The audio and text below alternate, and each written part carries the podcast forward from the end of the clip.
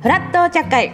本日はフラットは花小金井さんで、開催ということでフラットのねあのベンチもお店の前に置かせていただいているんですけれどもぜひ皆さんお近くにいらっしゃったらああのフラットのベンチだ！と思ってお店にもお立ち寄りいただきたいんですけれども本日も、えお二人のリスナーさんリスナーさんそうちょっと詳しいことは後で話しますけれども と、えーお送りしていきたいと思います。それでは軽い自己紹介を、えーよろしくお願いいたします。どうぞ。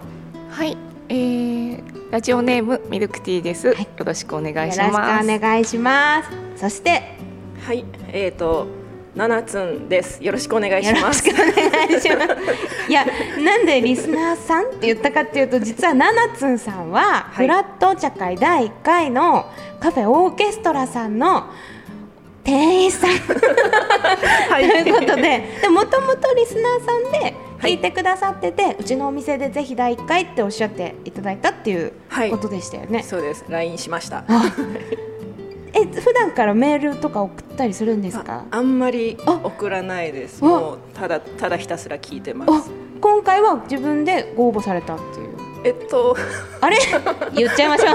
言っちゃいましょう。えっとあのどうですかっていう お誘いが逆にまさかの？はい。まさかの？はいまさかのです。番組側から、はい。あの人気になるなっていうことで。はいラインが来ました。でそんな公式ラインからいただきました。そ。そんなライトな感じでお誘いあるんですか？あ空いてるな。よし。あ出れる。行こうって思っておました。すごい。フットワークの軽さがさすがということで、えー本日は、えー、ナナツンさんとミルクティーさんのお二人でお送りしていくわけなんですけどそうだね。ご年齢とかお聞きしても大丈夫ですか？あ、はい、えー、41歳です。ー41歳。はい、お子さんがいらっそうです。ですよね、はい、小学4年と1年です1ね。年生で、はい。小4のが上がが娘。娘さん。女女の子、下が男の子です。ナナツンさんはおいくつですか？はい。えっと三十八の年です。はい。ちなみにはい。前回会った時からさらに髪色が変わられて 金にピンクが混ざってるんですけれども。はい。今ってお仕事はナナツンさんオーケストラはい、オーケストラとあと別の音あのライブハウスあそうなんですか。の、まあ、深夜なんですけども、えー、ダンスイベントとかやる場所で働いてて場所を行っ言っちゃった。あうん。エッグマンっていう。あエッグマンで、あはい。えー、渋谷の、はい。えはい、ー、あそうなんですね、はい、そこでスタッフとして働いたり踊ったりもしてます。はい。ビクターのバンドマンを輩出したね。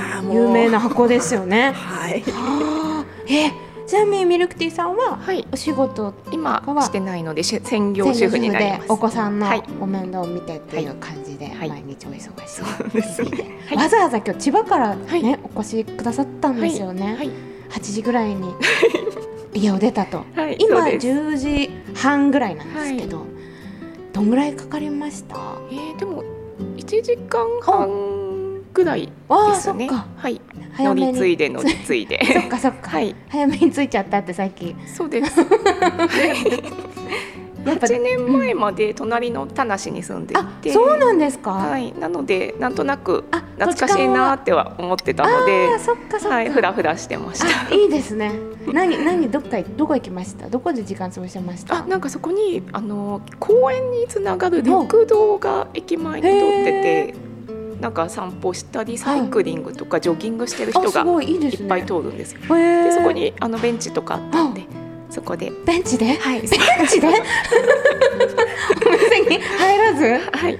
そうか。寒くなかったです。もう今あ日全然大丈夫でした。ちょっとやっぱ早すぎるとご迷惑な なんてお優しい。なんてお優しいちょっとぼーっとしてました。そうか。そうかすいませんお待たせしていい勝手に早くついてるだけなので。ナナツさんはは都内ですか、はい、都内ですね。であんまり関わら近いですか？どのぐらい？あでもちょっとまあ電車とまあ今日はバス使って乗り継いで乗り継いでって感じでお来ました。1。時間とかぐらい。そうですね、1時間ぐらいですね。い。やあのねはい、はいここでまず我々お飲み物を注文したじゃないですか。つくなり、今日お茶会なんでね。はい。でフラット花子が姉さんはやっぱこういろいろ体にねいいなんかう飲み物がいっぱいあるんですけど全員迷わず いろんな種類のお茶がある中に全員迷わずあストレス改善茶でって頼んだんです。もちろんご多分に漏れず私もなんですけど、なんか理由があるのかなと思って今日はやっぱ女子会なんではい。最近のストレス事情とか伺っていこうかななんて思うんですけどどうですか？ミルクティーさんはママでやっぱ大変なこととか、うん。そうやっぱ子供の悩みが今もうそれしかしてないのでわあ。仕事をしてるわけでもないので、うん。もうそれに集中しちゃいますね悩みは。どういうのが一番こう、はい。大きい悩みですか？えっと上の子が、うんえー、4年生四で女の子なんですけどやっぱりだんだん小さい時よりもうん。周りの人間関係人間関係？悩むというか、ね、いろいろあるみたいで子供子供の世界も。どうどんなああれなんですか？あグループ分けとかそういう。そうですね。今しあ、えー、とクラス替えを学年が変わそっって春にしたところでやっぱりそうするとね仲の良かったお友達と離れてしまったりなかなかこう、ね、クラスの子とうまくしゃべれないとかそんな感じみたいです。え今の女の子って、はい。小4ぐらいの女の子って何でコミュニケーション取るんですか？お友達と。あーどう普通にお家行き来してみたいな。うちは行き来というかなんかマンションなのでその中になんか公園みたいなあ遊べるところがあるので普通にそこで遊んだりしてますね。まだスマホとかではないでも持ってる子もいますいやいます。ーすごいですね信じ信じられないはい信じられないです。私もなんか中漠然と中学生ぐらいからかななんて思ってたんですけど、一番仲のいい子が持っていると。あら本当？あーそれはね ママあたいも欲しいでやんすってね、いやなんかその子子はなんか塾に一人で電車でちょっと通ったりもしているので。心配だからだ。そうそのそれで持ってるのかななんてうん。想像してるんですけど、ね、高学年になるにつれやっぱちらほら持っているお子さんが増えるみたいで。持たせて安心な部分もありますけど、うん。まあ、場所が分かったりね連はい。絡できたり、心配も多いですよねそうですね。できること多すぎて。で想像がつかない。自分がやっぱり、ね、もっとな学生もっと大きくなってからの学生からなんで。えー小学生とか、考えることがね、ちょっとちらほら出てきて、はい。ストレス改善茶飲んじゃったそうです。感じだ。はい。なるほど。七つさんは、はい今日はなぜストレス改善茶をチョイスされましたか？私がストレス改善茶を飲んだのは えっと結構2つぐらいあっおて結構すごい。えっと仕事系と生活系ですかね。人間関係が、人間関係が。距離の取り方がわからないわあ、それはお仕事の方ですか、プライベートっていうか。ああどっちもですかどっねなんかあの人の区分をうん、決めるのがわからなくて、あおおのと、いろんな活動してるせいもあるんでうん、どういう活動をされてるんですか。活動は、えっとまあ、ダンス踊ったり中国武術。やったりおそれも教えたりもしてすごい。であとはたまになんか大きい仕事で海外え？とかすごいあ。とオリンピックちょっと待って、ちょっと待って、ちょっと待って、めちゃめちゃやばい人いいるぞ。ちょっと大きい仕事で、オリンピックとかはないないないないないない。え？な、それは踊る方あの？そうですねあのパフォーマーとして2020にそういうのとかやったりしてでだからその友達とうん。ダンス仲間とは太極拳先輩後輩まあそれそっちは結構はっきりしてるんですけどダンスとかその先生うん先輩後輩とあとクラブ友達うんと普段遊ぶ友達みたいなそれが分からなくて普通にご飯食べたい時に誰も誘えないっていうーでもわかる。わかる。え、どうですか？ミルクティーさんの場合って。はい私自分がね経験はないんですけど、ママ友さんって一はい。般的に言われるお友達ってどれぐらいの距離感なんですか？それこそ。えー、なんかこうそれこそフラットにはい。あのあ何々ちゃんママ明日のお昼一緒に食べない？みたいなのをあ。言える仲なのかもあります。の人もいます。子供抜きでも全然、はいはいはい。あそうなんです、ね、むしろ子供抜きで喋りたいみたいな時もで。スマホどうする？みたいなねははい。いやっぱり平日の昼間にランチとかあります、じゃあそんなにじゃあなんかたまにこう多分ね私ごめんなさい。私多分レディコミの読みすぎなんですけど。まだま海外大変なこともあるとかはやっぱ聞いたり見たり読んだりするじゃないやですか。っぱり仲良くなるのは会う,、うん。会う人っていううん、気か、持ちがある人、自分でちょっとねうん。その相手の人が嫌とかじゃなくて、うん。合う合わないとかであるじゃないですか。はい、それでそうじゃないなっていう人とは別にそこまでの話をしないです。なるほど。もう本当子供の、はい、子普通に話はするけどその逆遊ぼうとか、はいはい。ランチ行こうとかそこまでの話にならないのでそこはやっぱり、うん、距離距離いいいい距離っていうんですかね。そっかそっかはい。なんでその、うん。そういうふうに言われたことそのないので、はい。いやいやってか 嫌な人とランチ行こうみたいなうん。の言わ言われたことないのでちょっとそこら辺はそのドロドロしたのを私も、ね、テレビとかで見ますけど、ね。ちょっと実際に遭遇したことはないので恵まれてるのかもしれないです。じゃあ割とその区区分もはっきりはい。してるってことですね、お友達はもうお友達っていう感覚でっていうことですね。ね。はい。えナナツンさんははい。た私もこの前はい。たまたま別の番組ではい。友達と知り合いの境目ってなんだろうみたいな話をちょうどしたことがあって、はい。まさに多分そういう感じかなと思ってはい。お仕事だけどいわゆる同じ部署に勤めてて上下関係があってみたいなのじゃないお仕事だったりするじゃないですか。多分はい。私とかナナツンさんとかそうですね。なんかその時の仕事のね人みたいなですよね、はい、で、まあ、ご縁があればはい。またどっかで会ったりお仕事つながったりその瞬間はなんかちょっとグルーブがあって なんかイエーイみたいになるけど、はい。その後は会うかみたいな。そうですね。私結構今度飲みに行こうね詐欺しちゃってたなって反省を このコロナ禍でして精査しようって思ったタイプで。それまで結構なんかちょっと盛り上がったらなんか「え本当ですか？えマジですか？私もそれです。えちょ今度飲み行きましょう」って言いながら「はーって改札別れたのを最後に5年みたいな。のが結構あってでなんかコロナで物理的にあんまりそういうのができなくなってはー。で本当に会いたい人とだけ会うみたいなことになった時に、友達と知り合いの境目ってなんだろうってこう考えたりしてはい。どうどういう難しいですよね。難しいです、うん。なんか最近あの前までは電話番号のはい。交換をするしないが結構境目だったじゃないですか、はい。で LINE だったらいいようんっていう感覚、はいでも今はそのツイッターとかインスタが DM 普通にやり取りが増えてるから LINE を交換するか、うんそのただ DM だけでやり取りするかでまた親密度が、めっちゃわかります。そうですよね。っていうのをこの間一昨日ぐらいの夜にうん。スタッフのみんなで喋って、喋って、じゃあじゃあみんなで LINE 交換して今度飲みに行こうぜってはなったんですけど。その一歩がね、ちょっとややこしいですよね。そうですね、うん。はい。結構勇気いるっていう。はい。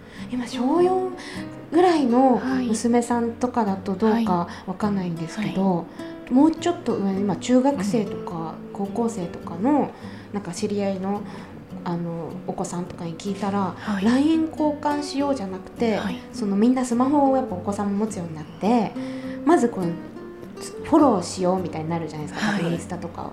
で DM で全部やり取りをするようになるからじゃあ LINE 教えてとかってなるのって昔で言う私たちの多分世代で言う家電聞くみたいなぐらい結構意味を持つんだみたいそうなんな。ですそうそうみたいです本当にそうなんです。教え子さんとかですかまあ、20代の子ですら そういうまず LINE なのかと思ってました。ね、と思いますよね。そう。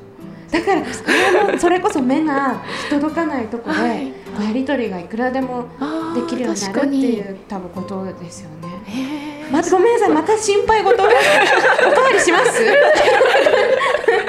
あの後でいただきますたくさん。あそうなんですね。そういうの聞いたらええと思って私も全然見な見てなくてそのダイレクトメッセージとかを正直、はい。でも意外とそのお仕事でご一緒になった方とか今日ありがとうございましたってこう送っていただいてたのを、はい。本当に何ヶ月後ぐらいに気づくみたいなこともあったりしてえこれ今から返した方がいいのかなとかそうなんかね 人間関係の構築のパターンが増えすぎてそうです本ね当になんかもうどうしたもんだかと思ってあとさっきお茶会始まる前にちらっと聞いたらミルクティーさんがそはい。のお悩みというか、はい。最近そのいろんなコンテンツがもう増えたし、はい。ラジオもラ、ね、タイムフリーでも聞けるしとかで、、はいつ何を聞いたり見たらしたしたらいいかわかんないみたいなそうです。ちょっと。したお悩みって はい。おっしゃってたんですけど今でも一番逆に触れるメディアとかコンテンツって何ですか？私はちょっとやっぱ昔の人間なので、テレビをダラダラあーずっとつけっぱなしにうしてんいるのが多いんですよ。うん。なんかテレビはすぐパッて押せばつくじゃないですか。はでもそこから一個押さないい、とテレビで YouTube とかもうん。TVer とか見るんですけど、は行かないので、うん。まずとりあえずテレビつけて、はい。でも本当に見たいのは TVer とか YouTube にあるのに、なんか別に今見なくてもいいテレビを。見てだらだら無駄な時間を。後で見れるしって思うと見なくなりますよね、そうですね。その時になんかね見れば1時間見れたのにうん。なんかただねぼーっと本当テレビを見てるのであもう時間なくなっちゃったっていう感じが多いです本当に。えラジオはちなみにフラットはリアルタイム派ですか？が多いですかね。平日の午前中なので,、でそこで聞かないとやっぱまたどんどんいや。あのラジコでいいやってなって、後回しになってしまうのでそうするとどんどん、例えば深夜の番組はうん。私必ず寝ないと次の日が持たないので、確かに。あのリアルタイムでは聞いてないんですが、うん。そういうのも聞きたいってなってくると、うん。どんどんどんどんたまりにたまってあ1週間過ぎちゃったってすぐなっちゃう。まあそうですよね。特にフラットみたいに月木とかでね、はい。あると1日聞き逃したらあまた8時半から11時までの分もう2日分たまったってなったらちょっともうあ 結構時間 そうです。ねお子さんのお世話してとかなるとないですよね。はい、なんでなるべくリアルタイムで聞けるときは何かしながら聞くようにしてます。なるほど、はい。ラジオはながら聞き、ねね。できるから、はい。いいですよね。ななつんさんは、はい。そんだけいろんなお仕事されて、はい。どこでこのそれこそフラットとかもはい。聞くんですか、まあでも朝起きて、あのもうベッドの中でうーってなって一回起き上がってラジオポンってつけて。えすごい。でちょっとまた横になってぼーっとっていう感じで朝フラットは聞いてます。でちょっとまあ10時ぐらいに家を出なきゃいけないからそこであフラットフラッシュって聞いて 1分ぐらいしたらプチッと切って家を出るんですけど。後半戦はちょっと聞けないことも多いけどはい。じゃあもうこの放送がねはい。前半戦にあることを願って、はい。幼いことを願って、はい、あでも今日とかもここに向かってくる途中は、あのでもそれこそラジコでうん。聞きながら、へー。あのバス乗ってきました。わはあ、えそもそもい、ちょっと話戻っちゃうんですけどはい、七つんさんはなんで、はい。そういう中国武術とか、そういうのいつからなんで始められたんですか、えっとずっとまあ子供の頃から体を動かしてて、はい。で東京出てきてうん。ダンス始めて、でまあなんかスクールみたいなの通って、そこでお芝居とかもやりたいってやってそこのまあ流れとかで舞台にも出るようになって、へでそしたらそこで中国武術やる舞台で。えでそこー たまたま？はい、うん、ちょっとまあなんかのワークショップとかで一緒になった子が「えかアクション好きなの?」って聞いてきて「あ好き」って言ったら「うちの劇団そういうのやってるよ」って言われて参加したらもう動きと中国武術とダンスとでたまにセリフの素舞台で、素舞台って何ですか？えー、と舞台セットが大道具とか何もないっへていう表現にまあ出会っえてでそしたらそこの人が本格的に中国武術やりたいんだったら近所でやってるよって言われて。だからそんなことあります？っていうぐらいなんかドラマみたいな。そうですね。なんか結構人に生かされて生きてます。なんか持ってるんですね。はい。引きがあるんですはい、ね、でまあ「ランマ2分の1」がすごい好きなんで、わあぽい、う んもう今こ髪れ型も今ねちっちゃい三つ編み 確かに。お下げの女を狙って、なるほど、はい、っていうので,、うん。でそれであ「やります」って言ったら、うん。結構ちゃんとした場所であの先生 NHK に出るような方だったりして。なんかこれスタジオゲストの方がいいパターンの濃さじゃないですか？なんならあのあの教会マッチングとか、ね、いやそれ応募しようかちょっと迷っぐて迷ってはいるんですよ。あの自分がやってる 太極拳の協教会会がそういうのを話してる可能性ありますよ私たち今。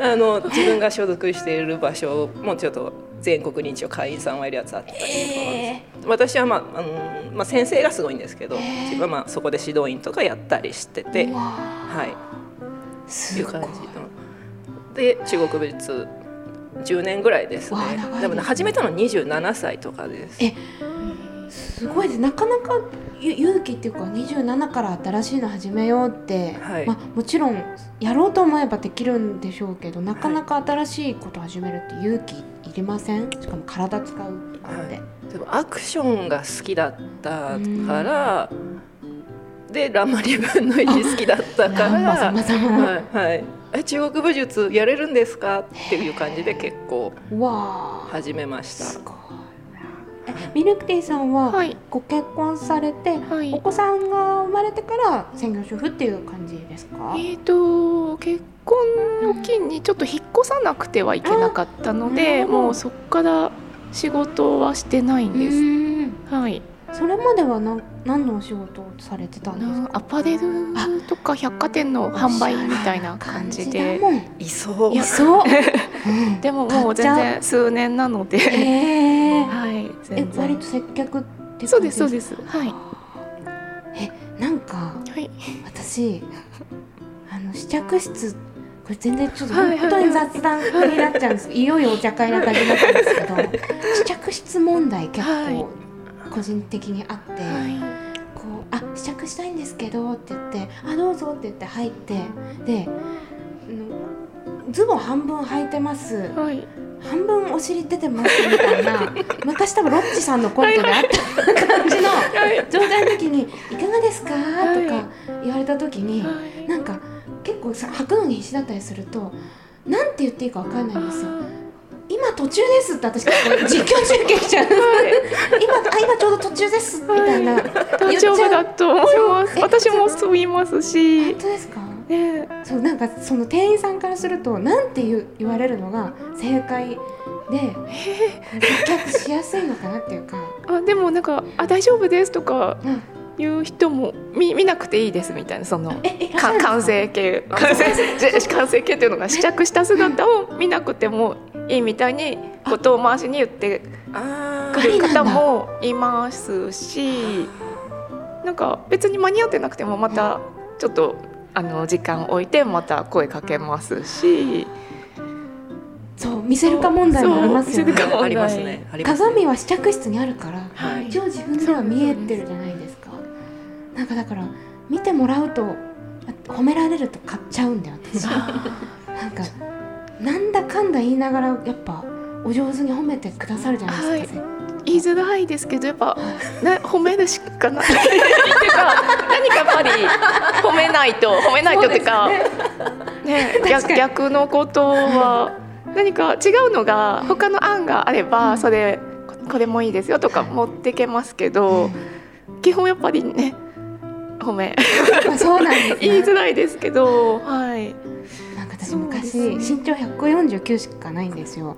だから一般的に売ってるこうデニムみたいなものって、丈がまあ合うわけがないくて裾カットをすればまあいいんですけど試着ってまあもちろんできなくて、あとカットしちゃったらシルエットが乱れちゃうみたいなものってあるじゃないですか。でもすごい可愛いなと思ってる時に「どうですか?」って言われてその時は途中じゃなくて、はいちょうど履けたぐらいだったんでやっぱ実況中継タイプなんで「あ今履けました」って言っちゃったんですよ。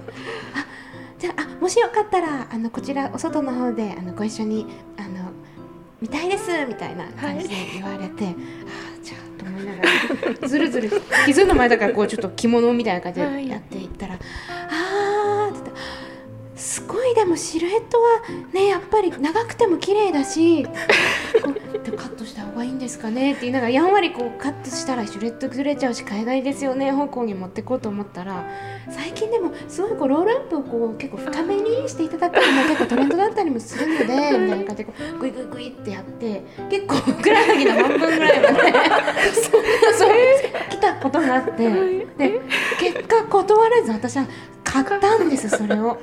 切らずに。切らずに。切らずに。でも販売員さんがおっしゃるからあそういうものなのかなとも思ったし確かにそういうデニム売ってたりもするじゃないですか、はい。でそれを結構でもルンルンですごい褒められたから着ていったらあの友達にめちゃめちゃ大爆笑されて「どうしたの?」って「それは正解なの?」って言われて「わかんない。でもこれでいいって言ってたから」って言ってちょっと恥ずかしかった経験があって、はい。それ以来ちょっと疑心や やなってるんですよ。あー正直にどお客さんがもう行った方がいいのか受け入れた方がいいのか迷っちゃうタイプ。あ迷っちゃうの。はい。私は自分が結構断れるタイプなんですよ、そうなんですか？はい。えなんて断ります？あちょっとイメージと違ったんで。あー うまい、とかもうちょっと検討しますねって言ってお返ししてうん。もう本当に検討して裏なんかお店の中見てスーッと出てったりとか もしますいいそっかそれではい。いいんですよ、ね。にあのそれでいいんですよね。もう軽い感じでお客さんはいっぱい来るのでうん。そのあなんかねあの買わないで行っちゃったなとかないですか？そんなにあ人にもよるかもしれないですけど。はい。私ねその検討しますとかあちょっともうちょっとちょっとちょっと考えてみてもいいですか？ちょっと、はいあのもう一周このレ一周してからみたいな。言った後になんかあでもどうせこいつ戻ってこねえな。って思われるだろうな みたいな思ってちょっとちょっと伏線張っちゃうんですよ。2時ぐらいにお店行ったとしてあ一周ぐらいしてあまたちょっと考えますって。お店何時までですか？ワンチャン戻ってきますよ。閉店までにはみたいな。5時間ぐらい帰ってこなくても諦めないでね。みたいな時をなぜか出しちゃうとこあって。はいそれってやっぱ無無意味ってことですよね。そんな別に。そうですね。です多分そんなにまあね何度もやってるので、だんだん気にしな気にしなくっていうかね、はい、こちらもさらっと、ね、ね。できるかなと思います。すぎなんだな。いね、いつも思うんです、それで閉店間際戻ったらだいたいシフト変わってるからあ意味ないんですよ。あの伏線何だったんだろうって自分で思ったりして。言えますか？ナナツンさん。いや私も結構あの店内にお客さんが他にいたら、あちょっと違いあ分かる。そうやってそって他の人にパスしようみたいな方ななんかそう思って抜けれるんですけど自分しかいない場合結構あすごいマークされてるって思っちゃって。なんかたまに23人ぐらいでこう接客していただいちゃう。感じになる時もないですか？なんか。出たら2人ぐらい店員さんいてみたいな。でなんかなんならこっちのデニムもあるんでって持ってこられてあ包囲されているみたいな。周りから固められているみたいな感じになっちゃったりとかして。そう。私のとこはそんな売り上げ売り上げみたいなところじゃなか,、にいなかったので、うん、あんまり気にならなかったですね。はい。そっか。ゆっくり見させてもらう方が結構自分でうん。想像してちゃんとゆっくり考えてうん。で買うっていうパターンが多いです。ああります。なんかずっと見られてるとそう。ええってなってやめようってなっちゃう。私なんかせかされてるような気持ちそうなんそう。なりますね。早く選んでもう手に取ったら最後買わねばならぬみたいな なんか気分になるんですよねなんか古着が好きなんですけど、はい。古着を好きになったきっかけが古着屋さんの店員さんって基本結構塩対応なとこが多くてそれが心地よくてあうん。それだけの理由でハマったんですよね。なんかな。んその楽？みたいな。そう入って幸せ。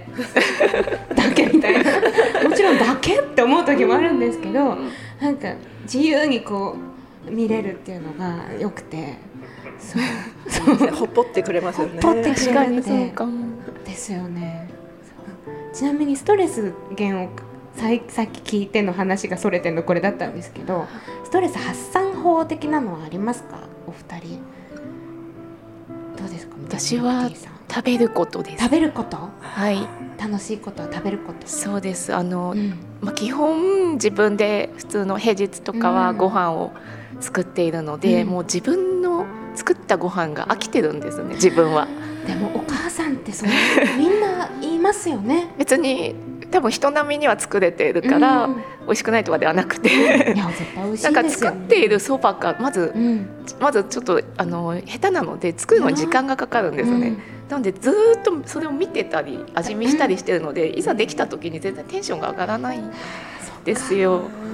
で出し出した家族はわーって喜んでくれるので、まあそれがなかったらやってられないんですけど、そうですよね。ですね。それちょっと塩が足りねえよって思ったらね。はい。喜んでくれるからいいんですけど、うん。自分はちょっと料理はそんなに好きではないあそうなのではい普通って感じで、もう本当それが仕事だからやっているみたいな。うんなのでそうじゃないあの作らなくていい。例えば土日とか結構もあう外食したり、はい、で平日の昼にランチしたりとかそれが楽しみですね。ご家族で行かれますか？土日とか。そうです。はい。あいいですね。何何に行くんですか、えもういろいろですね。ん、ラーメンとか。えー、いいな。はい。ラーメンとかおにお肉とかの方が好きなので,、わはい。でまあ、子供が行けるよあうなんお店探していくって感じですかね。美味しいもの食べて、はい。家族団らん過ごしてそうですね、また月曜から頑張ろうってやるっていう感じですよね、はどうですか七つさんは？私は今はもう絶賛ハムスターですね。えあ飼ってるんですか、はい。うわ。飼ってます、はい。でもうその帰ったら物音で気づいてくれるんですよ。そういうものなんです 朝起きて活動し始めた時もうん物音で気づいてもうあのすごいもうすごいブサイクな顔で 寝床から顔をこうブーって出してくれ起きたててのえ一匹ですか？一匹で。す。あ。はい。なんか友達が、ん。あのこあこの友達知人？ああ友達問題ね。がこういっぱい生まれちゃった誰か引き取ってくれない？って言って、まあ引き取った子なんですけど、うん。もうもうどっぷり。あ本当ですか？だからもう疲れて帰った時とかもうちょっと呼んだら来るからそれ抱っこしてこううえーって頬ずりして。いいな。本当は犬とか飼いたいんですけどうん。ね一人暮らしなんでちょっとそういうのはできないから、ね。はい、名前は何ですか？名前はポッポ。かわいい。かわいい。いいですね。なんか小学校ぐらいの時にみんな結構周りがハムスター飼ってるブームっていうかゲームになったりはい。なんかあのキャラクターが出たり、はい。いろいろあった時私は飼えなかったんで、はい。すんごい憧れでした。自分が飼ったらなんていう名前つけるだろうって思ってずーっと考えて、あー。友達がすごい可愛がりすぎてハムスター太っちゃった子がいて。でも太る前からカロリーっていう名前つけてた。やばい。すごいそれ聞いてあもうこれ以上名前出ないなと思って ちょっとハムスター熱がそう幼心に冷めたんで なんかちょっと勝負しそうちょっと勝負どどど,、まあ、どうせ変えないし名前ぐらいはと思ってあカロリーには勝てんわメニューいきますか。いけますか。はい。リスナーさんからいただいたトークメニューがあるということで、はい。えーこの中からまあ1234567個あるんですけど1個選んで、まあ、後半戦は喋っていこうということなんですけどどれがいいですか？それともランダム？なんかねどれが無理まあ一個一個読んでいきますか？じゃあララジオネームペンギンの家さん。子供のお小遣いどうしてる？ラジオネームペンギンの家さん。あ二人とも。当に姉さんだった。夫婦二人の時間。どんな風に過ごしてる？七つさんご結婚は？はしてないんですね。じゃあちょっとここは申し訳ないです。申し訳ない。申し訳ないです。そうだ。えー、とじゃあラジオネームモギーさん。住んでいる家のこだわりは？ラジオネームエリチャメンさん。自分のいいところを教えて。ラジオネームカナナさん。一番喜んでもらったと思う親孝行は？ラジオネームカナナさん。あダブルカナナさん 家族に本当は言いたいけど言い出せてないことは？ラジオネームちいさん。家族団らんをするときに楽しむことは何ですか？例えば私は家族団らんをしながら YouTube を見ますとか。ちょっとでも出てこなかったようなね話のあれがいいですかね。団らんがさっきうん。さっきだからミルクティーさんは娘さん息子さんと週末ご飯家族で食べ行くみたいなのあったからどれが住んでいる家のこだわりはにしましょうか。ラジオネームモニーさんからのトークメニュー。住んでいる家のこだわりは？はい。はい。はい。私の家のこだわりは？これはでも私あの一番気になったっていうかあ本当ですか？はい、やつだったんでちょっあよかった。と嬉しい部分もあって。いやありそうだなと思っておしゃれだし。たいです。いやいやあのまあ今住んでる家とか、ん。でもあの引っ越す時に、はい。結構直感で選んだ場所へがー。そのままよか見に行って OK であでそこに住むみたいなパターンが結構多いんでえーすけど、すそこは、まあ、今住んでる家は、あ、うん。だ 1LDK ではないんですけど、1DK なんですけど、ほぼ 1LDK で。D が広いみたいな。D が広いんだけど広い。6畳はあって、そうで料理作るの好きなんですよ。でお菓子作ったりとかそのまああのオーケストラでも出してるんですけど、えあれナナツンさんが作ってたんですか？あのケーキ。あははい。めっちゃ美味しかったです。あ ありがとうございます。なんか写真で見ました。めっちゃ美味しかったです。店内もなんかおしゃれなおしゃれな。感じで。そうそこで販売してるスイーツは私作らせてもらってて。でなんでまあ料理したりお菓子作ったり。であとは、まあ、友達少ないんですけど 友達増やせるように人を呼べるようなスペースが欲しいと思ってちょっとその D が広い家を選んで。D がね。はい、で 寝る部屋は別で、そっか。1DK だからそっか。そう部屋はもう一個あるってことではいすよね、あの和室の方があって。あめっちゃいいですね。でそっちにハムスターはまあ置いといて。だからキッチンはなんかちょっといろいろ飾れるようにしてコーヒーが好きなんであのコーヒースペースをこう作ってー。なんかもうだからもうネネットでそういうきいい自分の気に入るキッチンのやつとかを選びまくってもう部屋とか全部あの手書きでこう間取りを作ってすごい。いっぱいなんかでも全然理想の6割しかできてないんですけど。でも今聞いてるだけでもだいぶ完成度高そうですけど。いろいろ。もうお店っぽい感じですか？あいやいやいやいやしあの自分の寝室側っていうんですか、はい。はもう洋服で溢れ返ってます でも人を呼ぶスペースは、あはいそうですね。えなんか棚とかなんか DIY とかそういうたコーヒースペースみたいなのは買ってなんか並べるもんですか？前住んでた家は作ってましたね、そう。今はちょっとまあいろいろ100均も300円のところもいろいろもう便利なもん増えてるんでであとは IKEA とか行って揃えたり、けどあの通販で、うん。なんかカウンターテーブルみたいなやつをはい。通販で買って一、人で4時間かけて。自分で組み立てるやつ。すごい。とかやってでで椅子もちょいちょい買い足してたまに友達を呼べてます。いいですね。家に呼べるはもう友達ですよね。そう。それは。数少ない友達。人間関係にね悩むストレスの中 そうですね。癒しの友達を呼び、はい。いいいいじゃないですか、はい。十分。はい。それがこだわりです。いや大事大事、どうですかミルクティーさんは？うちはもう本当こだわりも何も子供がいるのでもうん。物が多いんです。なんで本当に片付けてな片付けてないっていうか散らかごっちゃごちゃなので、逆に今人を呼べない状態でお店もできない感じです。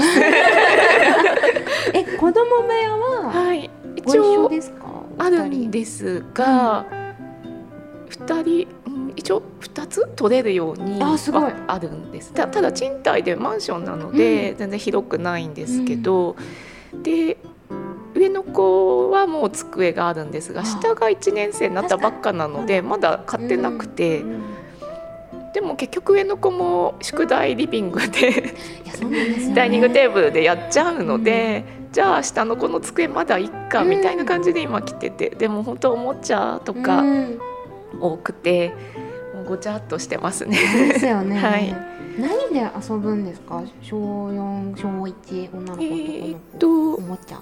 そうでうちゲームまだ買ってないんですよ。珍しくないですか？今はいみんなゲーム電車の中でそうなんねしてますよね。そで私好きなのであ買ってもいいかなってうん。思ってるんですけど、あの欲しいって言われたことないんですよ。あらー。ただ誰々がスイッチ持ってきたとか、うん。スイッチの話とかいっぱいするのに、言わないなんか誕生日とかに普通言うじゃないですか、言われないのでじゃあいいやみたいな。でも買ったら私もめっちゃやりたい。できるし。でも言われるまではじゃあいいかなみたいな。か変な感じです。誕生日とか逆に何欲しいってえっと一番近くはの誕生日はたまごっち。おお腕腕に。はい。そうですそうです。持って。るあれあれ最高です。よね今もなんかもう進進化してすごいですようアッね。プルウォッチみたいな。そう。たまごっちもっちそうですなん私かもハマっちゃったあれ。こうカード差し込むカードとかあってなんかえ変わるらしいです。それで出るえ？出るやばい子が知らない。子が変わるらしいです。なんかなんだっけ？そういうのありましたよね昔おもちゃ。バーコードの。ありました。あったあった。ラブベリーみたいなのとかありましたよ。ここに差し込んでまごっち上の子はたまごっち下とあ二人やるかな？レゴのブロックとかいいですね。やります。かねあはいなのでやっぱね場所取るんですー。よねレゴはね私もちっちゃい頃レゴでずっと遊んでたんでよくこう片付けたつもりが一個二個落ちてて踏んであーそうです。お父さんお母さんに怒られて痛いですね。痛いってなって なんであんな痛いんですなんでかねだろうねあれ。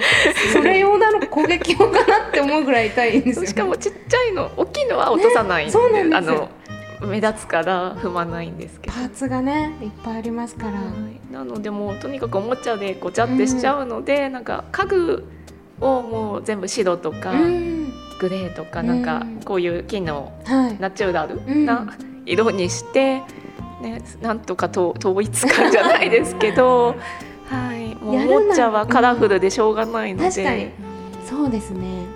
そこだけですかね。ここだわりじゃないけど 色だけ合わせとくみたいな感じです。もしこういうお部屋にじゃあできましたらどういうのが理想とかありますか？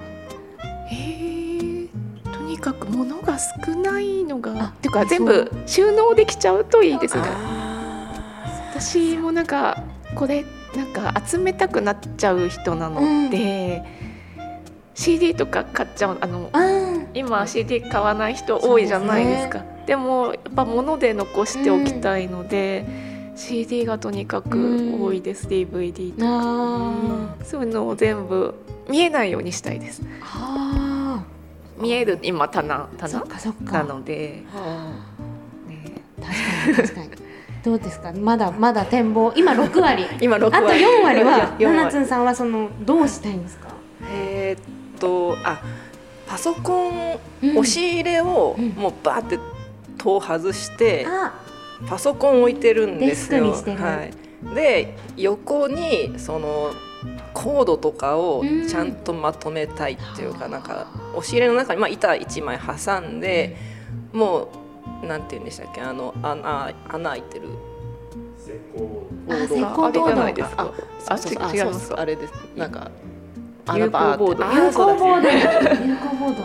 有効ボードを取り付けていろいろなんかパソコン器具とかをやりたいなって思ってもう12年経った あでもなんかあれですね。やっぱ DIY 系っていうか自分で作ったりひ表現というかそういうお上手だしお好きなんだねあそうですね。あとなんか、なんかこう欲しいっていうのにバッてはまらないと、ううんん、ってなっちゃうかあらー。じゃあ自分で、ね、やっちゃえみたいになっわて。え質問していいですか逆に。もちろんもちろん。えあの作曲とかはい。練習とかを家ですることってありますか、家でもしますね。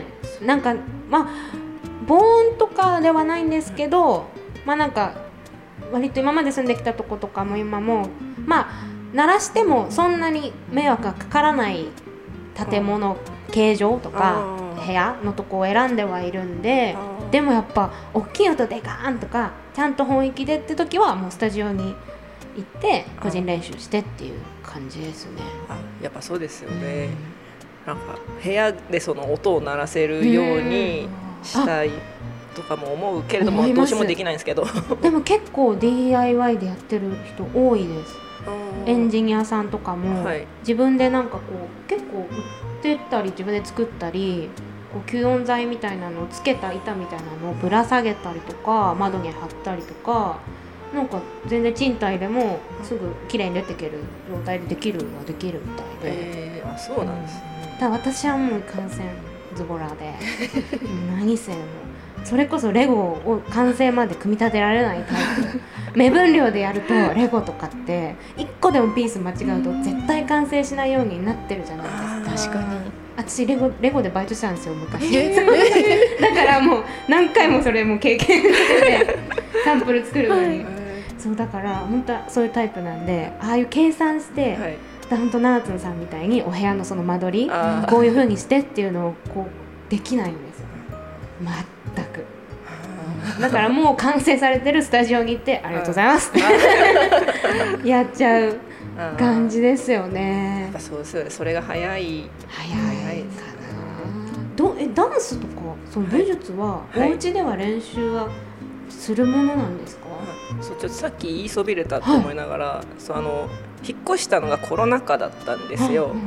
でやっぱまあ外うんで歩けないというか、そういうのもあったんでそう家でちょっと体を動かせる広さも欲しいなと思ってでそれでだから鏡も大きいのちょっと1枚買ってでそこで、まあ、たまに振り付けのお仕事とかいただいた時とかにそれ見て練習とかやったりとかしてるんですけどそうですね。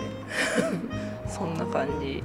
だからたまに家で、でもどやっぱ足音鳴らしすぎるとあれなんで気をつけてはまあやってます、そっか。けど武術はうん。武器振ったりするんで、そうですよね。長いこういう ね。結構はい。結構あの三国志が好きな人とかあはそれに出てくるでっかいあの僕あのなんていうなぎなたみたいな。大刀というか、まあ、あれを振ったりとかもしてる。ん でそうなってくると公園でもできない。注意されちゃう。そうですよ。ね通報されちゃうんで、まあ、場所借りたりあと普段のそのお稽古の場所ででしかできないんですけどね、はい、そんな感じでやってます。でもそれちょっとでもダンスとかやったら畳いいですね。なんかスペースがベッドない分こうやるときは押し押し入れに布団しまってってできるし。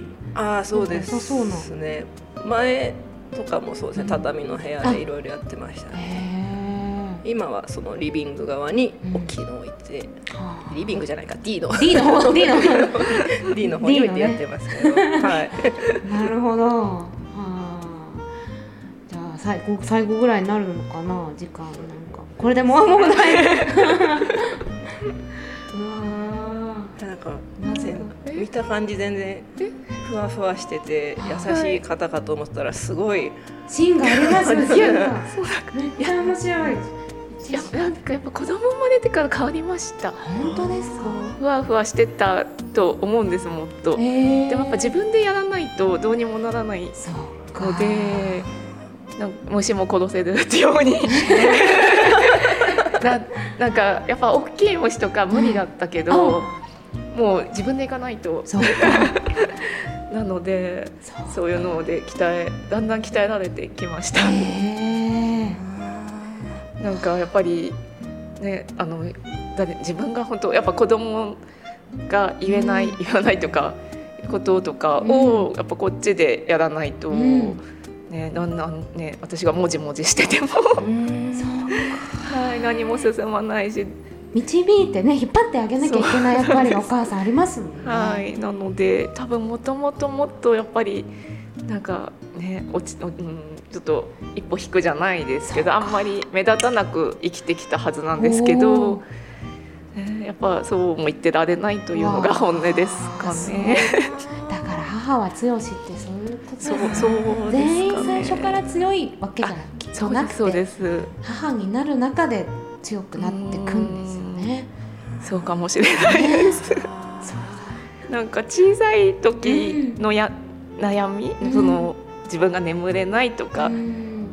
そういうのじゃない悩みに今なってきたので、そっちのがちょっとストレスが、あそう自我が出てくうる。ん。小さい時はただおせお世話の悩みみたいな感じだったんですけど、やっぱり行動範囲が広がって自分が経験してないこととかがたくさんあるので、そこにどう対応していくじゃないですけど今の時代に合わせていかないとみたいなのが分かんないみたいになりますそうですよね。親だけど子供は一人のまた別の人間ですもんね。生きてる時代も違えば、はい、そのさっきのスマホじゃないんですけど、うん。いやそうだよな。これ撮ってます？終わります。いやじゃあこれやいい話だから毎回なんか終わった後に終わったな。んか終わった後に友達みたいになっていやーまたいい話だなって思って撮っててほしいなって思って。いやありがとうございました。あありがとうございました。もっとプールのスポットライト。誰一人取り残さない社会をキーワードにゲストをお招きしながら勉強するやつ。みんなで考えてゆこう。スポットライト。毎週日曜夜11時配信スタート。